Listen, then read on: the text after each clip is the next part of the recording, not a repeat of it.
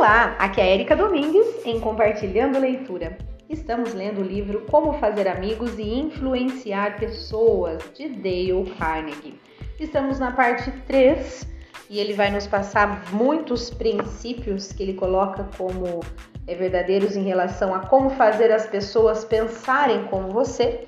Até o momento nós já aprendemos seis princípios uh, e hoje nós vamos ler o capítulo 7 e aprender mais um princípio. E o título deste capítulo é Como conseguir cooperação. Vamos lá. É normal acreditar muito mais nas ideias que desenvolvemos do que nas que os outros nos entregam prontas, não é?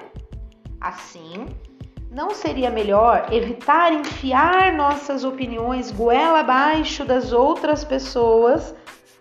Será que não é mais eficaz fazer sugestões e deixar que o outro chegue à conclusão por si mesmo?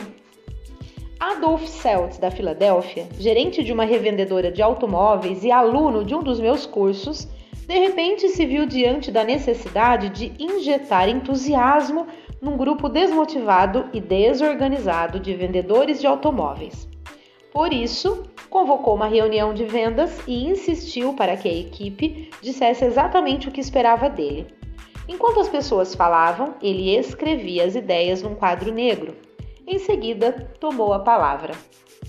Daria a vocês tudo o que esperam de mim, mas agora quero que me digam o que tenho direito de esperar de vocês.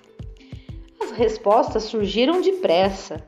Lealdade, honestidade, iniciativa, otimismo, trabalho em equipe, entusiasmo durante as oito horas de trabalho. A reunião terminou com um sentimento de coragem e inspiração renovado. Um vendedor se ofereceu para trabalhar 14 horas por dia e o Sr. Celts relatou que o crescimento nas vendas foi fenomenal. Os vendedores fizeram uma espécie de acordo moral comigo, disse o Sr. Celts. E, desde que eu cumprisse minha parte, eles fariam de tudo para cumprir a deles. Perguntar a eles sobre seus desejos e necessidades foi a injeção de ânimo que eles precisavam receber. Ninguém quer ter a sensação de que está sendo convencido ou recebendo uma ordem para fazer algo. Preferimos sentir que estamos nos convencendo por conta própria ou agindo de acordo com a nossa cabeça. Gostamos de ser consultados sobre nossos desejos, nossas necessidades, nossos pensamentos. Vejamos o caso de Eugene Wesson, que perdeu milhares de dólares em comissões antes de aprender esta lição. O Sr. Wesson vendia esboços para um estúdio que criava designs para estilistas e fabricantes de tecidos vinha fazendo visitas semanais a um dos principais estilistas de Nova York, sem falhar, havia três anos. Ele jamais se recusou a me atender, mas nunca fez uma compra, disse o Sr. Wesson. Sempre olhava para os desenhos com muito cuidado e então dizia: Não, Wesson, ainda não é dessa vez que vamos trabalhar juntos. Depois de 150 fracassos, Wesson percebeu que estava numa espécie de rotina mental. Por isso, resolveu devotar uma noite por semana a estudar como influenciar o comportamento humano para desenvolver novas ideias e gerar entusiasmo. Ele decidiu pôr em prática essa nova abordagem. Levou meia dúzia de desenhos inacabados debaixo do braço para a sala do comprador e disse: Quero lhe pedir um pequeno favor, se possível. Aqui estão alguns desenhos inacabados. Pode me dizer como devemos terminá-los de modo que o senhor possa usá-los? O comprador olhou os esboços por um tempo, sem pronunciar uma palavra. Por fim disse: Deixe os desenhos aqui comigo e me procure daqui a alguns dias. Wesson voltou três dias depois, recebeu as sugestões, devolveu os desenhos ao estúdio e fez com que fossem finalizados de acordo com as ideias do comprador. O resultado? Todos foram aceitos. Depois disso, o comprador encomendou dezenas de outros desenhos a Wesson, todos criados de acordo com suas ideias. Descobri por que passei anos fracassando nas tentativas de vender para ele, disse o Sr. Wesson. Eu insistia em tentar fazê-lo comprar o que achava que ele deveria ter, até que mudei minha abordagem. Insisti em que ele me desse suas ideias. Isso o fez se sentir responsável pela criação E é, ele era mesmo. Não precisei vender. Ele comprou. Deixar que o outro ache que a ideia é dele funciona não apenas nos negócios e na política, também dá certo na vida familiar. Paul M. Davis, de Tulsa, Oklahoma, contou para a turma como aplicou o princípio em casa. Minha família e eu desfrutamos uma das viagens mais interessantes que já fizemos. Passei muito tempo sonhando em visitar lugares históricos dos Estados Unidos, como o campo de batalha da Guerra Civil, em Gettysburg, o Salão da Independência, na Filadélfia, e a capital do país. O Valley Ford, em Jamestown, e o vilarejo colonial restaurado de Williamsburg também estavam no topo da lista do que eu deveria ver. Ele fez uma pausa, relembrando. Em março, minha esposa Nancy disse ter pensado em passarmos nossas férias passeando pelos estados do Oeste, visitando pontos turísticos do, do Novo México, Arizona, Califórnia e Nevada. Ela queria fazer essa viagem havia anos, mas era óbvio que não poderíamos fazer as duas viagens. Só que nossa filha, Anne, tinha acabado de completar um curso sobre história americana no ensino médio e andava muito interessada nos acontecimentos que moldaram o crescimento do país. Perguntei se ela gostaria de passar as férias visitando os lugares sobre os quais ouvira falar na, na sala de aula. Ela disse que adoraria. Davis concluiu. Dois dias depois, à mesa de jantar, Nancy anunciou que, se todos concordassem, nossas férias de verão seriam nos estados do leste, pois seria uma grande viagem para Anne e empolgante para nós três. Todos concordamos.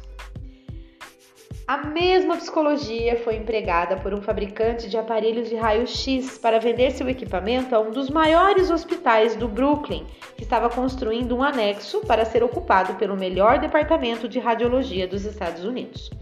O Dr. L, chefe do departamento, andava sobrecarregado pelas visitas dos representantes de venda, cada um valorizando o equipamento de sua respectiva empresa.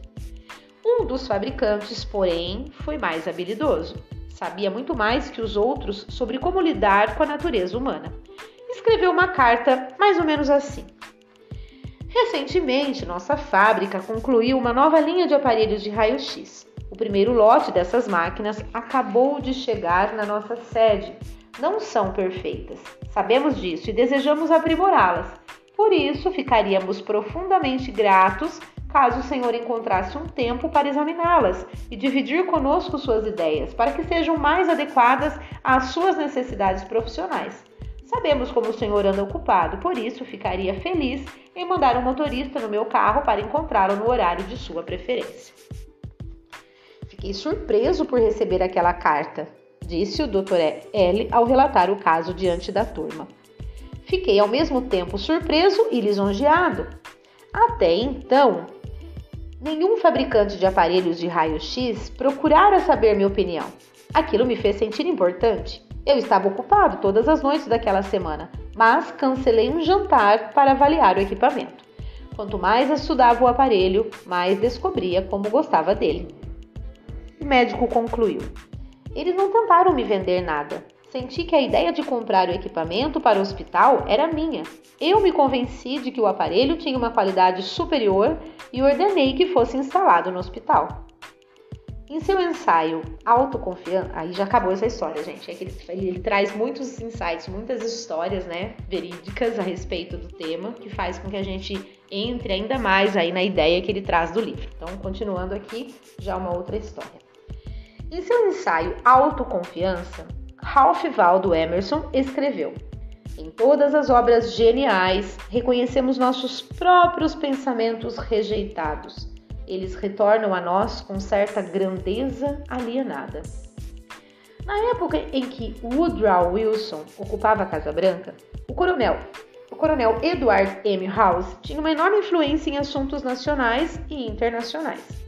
Quando precisava tirar dúvidas e pedir conselhos sigilosos, Wilson confiava bem mais em House do que nos integrantes de sua própria equipe de governo. Que método o coronel usava para influenciar o presidente? Por sorte, nós sabemos, pois o próprio House o revelou para Arthur D. Howden Smith, que citou House num artigo publicado no The Saturday Evening Post. Então vamos ao relato. Depois que passei a conhecer bem o presidente, percebi que a melhor forma de influenciá-lo era plantar a ideia em sua mente de uma forma casual, mas que despertasse seu interesse, para que começasse a pensar no assunto por conta própria. Na primeira vez que funcionou foi um acidente. Eu vinha visitando a Casa Branca e insistia numa linha de ação que ele parecia reprovar. Dias depois, porém, à mesa de jantar, fiquei espantado ao ouvi-lo representar minha sugestão como sendo dele. Por acaso House o interrompeu e disse que a ideia era dele? Claro que não. House era astuto demais para agir assim. Não se importava em receber o crédito, queria resultados. Assim, deixou Wilson continuar achando que era o dono da ideia. E House foi além. Deu publicamente a Wilson todo o crédito pelas ideias. Devemos lembrar que todas as pessoas com quem temos contato são tão humanas quanto Woodrow Wilson. Portanto, vamos usar a técnica do Coronel House. Um homem da bela província canadense de New Brunswick, Brunswick usou essa técnica em mim e me conquistou como cliente. Na época, eu planejava pescar e praticar canoagem na região. Por isso, escrevi uma carta à agência governamental de turismo pedindo informações. Evidentemente, meu nome e meu endereço foram colocados numa lista pública, pois passei a receber toneladas de cartas e folhetos de acampamentos e guias. Fiquei confuso, não sabia qual escolher. Foi então que o dono de um acampamento tomou uma decisão arrojada. Me enviou os nomes e telefones de diversas pessoas em Nova York que haviam ficado em seu acampamento e sugeriu que eu ligasse para elas e descobrisse por conta própria que ele poderia me oferecer. Para minha surpresa, descobri que conhecia um dos nomes da lista. Liguei. Ouvi enquanto ele contava sua experiência no acampamento e, por fim, contatei o acampamento avisando minha data de chegada. Os outros vinham tentando me vender serviços, mas um deles deixou que eu fizesse a venda sozinho. Ele ganhou. Há séculos, há 25 séculos, Lao Tse, um sábio chinês, disse algo que podemos aplicar ainda hoje. Eis o que ele disse: A razão pela qual os rios e mares são homenageados por centenas de riachos das montanhas é que eles se mantêm num nível mais baixo. Assim, eles reinam sobre todos os riachos das montanhas. Do mesmo modo, para estar acima dos homens, o sábio se coloca abaixo deles para estar à frente, se coloca atrás. E dessa forma, embora seu lugar seja acima dos homens, eles não sentem o seu peso. Embora seu lugar seja à frente dos homens, eles não consideram isso uma ofensa. Tudo bem, gente. Aqui nós terminamos o capítulo 7, aprendendo o seguinte princípio: deixe a outra pessoa sentir que a ideia é dela. Pelo que eu já vi aqui, só para colocar para vocês se situarem, essa parte 3, ela vai ter, na verdade, deixa eu ver, acho que são 12 princípios. Isso, 12 princípios. E aí depois ao final ele faz um resumo que eu acho bastante interessante, né? Pra gente recapitular os 12 princípios desta parte. E depois que vai para a parte 4, tá bom? Então é isso. Hoje nós lemos o, princípio, ah, o capítulo 7, que nos traz o princípio 7. É, espero que vocês estejam gostando da leitura. Um grande abraço a todos e até o próximo áudio.